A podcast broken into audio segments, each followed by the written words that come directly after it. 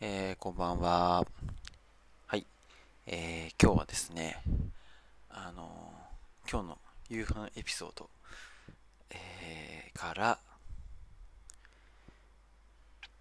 なるほどな、納得なったなっていうふうに思ったことがあったので、ちょっとね、それについて、えー、ちょっと喋ろうかなと思って撮ってます。えー、僕、野球をやってたんですよ。えー、小学校、中学校、高校で。で、えー、僕が野球をやってた時っていうのは、えー、割とですね、両手でボールを取れっていう風な、えー、ことよく言われてたんですね。あの両手でボールを取れて、それってまあ、うんと、その自分が教わってた指導が悪かったとかそういうことではなくて、えっ、と、両手で取るっていう、えタイミング？だから両手で取るっていう言葉一言ですごいいろいろこうあの話が何て言うんですかねいろんなこう解釈ができるので一概にその両手で取るっていうことがいいか悪いかっていうとこではないんですがまあ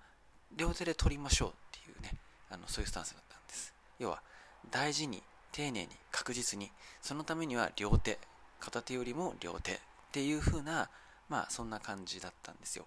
うん、で、えー、でも僕があのー、やっぱりでもね野球やってる中でぱり両手では取れない片手で取るポイントっていうのはたくさんあるんですね、えー、そんでもってですね上手い人っていうのは片手で取るのがすごく上手なんです。で僕やっぱ片手で取るのですごい下手だったというか何、て言うんだろうな。うんと僕キャッチャーをやってた時があってその後内野手だったをやったりとかしてたんですけどキャッチャーの時はね意外といろんなバウンドとかをあのそのまま合わせて取るっていうのはそんなに苦手意識がなかったんですけどその内野手になってからやっぱねそう結構ねボール取るのあんま得意じゃなかったんですよ。ていうかねやっぱ苦手意識を持ってたとこがあって、えー、その苦手意識は何て言うんだろうな意識ベースで、えー、いろんなことをメンタル的に制限させちゃってそれが動きに悪い影響させてっていうこともあったのかなとか思ったりもしたんですけどやっぱりねそもそも、えー人の体の構造的に両手で行くよりも片手で行った方がいろいろ細かく反応ができるよねっていうのがまあ言われてるところで。だからまあちょっと僕が自分がやってるって時から離れた段階ではまあ片手で取るっていうところってすごい重要なスキルだよねって言われてたんですけどまあなんとなくね理屈としてはその辺がよくあの理解したつもりでいたんですね。で実際にそういう風な方がまあいろいろいいよねっ動きとしてはいろんなゆとりが持てるしいろんな動きの幅が持てるしいろんな調整が効くよねって話をしてたんですけどあのあんまり自分自身が最近ボールを取ったりとかってする機会がなくってあんまりこうその辺がイメージが湧いてないなかったところがあったんですけど今日ですねあの夕飯の時に今日炊き込みご飯をですね作ってもらったんです。その炊き込みご飯っていうのはあの、穴子の炊き込みご飯で、あ、美味しかったです、とっても。はい。でですね、あの、その穴子の炊き込みご飯を食べ終わってですね、そのままの勢いで、いろんな洗い物を済ませてしまおうと思って、えっ、ー、と、あの、炊飯器のお釜ですね、あれを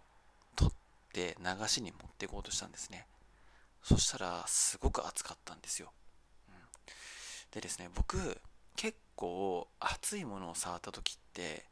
あの自分の耳たぶをね対応してるんです。あの暑い時耳たぶ触るっていうあれですね。あれやっぱりなんだかんだ暑さ和らぐんですよね。っていうのは指が熱いってなってる時にその耳たぶをこう触るとあのまあ耳たぶのね熱が指のところにこう加わって加わってというかまあ熱いものから指に熱が移動してきて熱いって思ってるところ思ってるだけじゃなくて本当に熱くなっているところが耳たぶを触ることによって要は指先だけで熱さが保たれているものが耳たぶも触ることによって耳たぶの方にもこう熱が移動していくっていうので、まあ、熱が和らぐとか。まあそんなことしてる時間の間であのそもそも熱が抜けていくっていうのもあるだろうし触った刺激があの何か和らがせてねくれるっていうとこもあると思うんですけど僕熱いものにはすぐ耳たぶ人間なんです。なんですけど今日炊飯器のそのお釜をこう流しに戻す時ってしかもさっきまでお米が入ってた状態のやつなんですね。だ結構熱いんですよ。で炊飯、まあ、うちの炊飯器は3合炊きなんでそんな大きいのではないですけど片手でいかないじゃないですか。なので両手で行ったんです。そして暑かったんですけど急いで置いてあっちって思って触ろうと思ったんですけど耳たぶがに手が届かなかったんですよ。触れなかったんです耳たぶが。はい。でこれ何が言いたいかっていうとですねえっ、と片方の手で触って熱ってなった時って反射的に手を引っ込めてるっていう動きがあるのでそのまま引っ込めた流れで耳たぶを触れるっていうのがまあ熱いと触った時のすぐ耳たぶを触るっていう動きの流れになるんですけどその熱っていう瞬間に例えば左手で下がってたとしたら圧の瞬間に一番最初に反応してるっていうのはその、まあ、ざっくり言っちゃいますけど背骨が左で熱いものを触った時には右側にグンって回すんですよね。いや右にひねる動きをするんです。右にひねる動きを吐いてそこからシュッて腕を引いてくるっていう動きになるので左を引くっていう動きには相対的に見ると右肩が前に出るっていう動きになるんです。つまり、えー、左手でこう熱いもの触っちゃったら、えー、人の体を上から見た状態でいうと反時計回りの回転をするん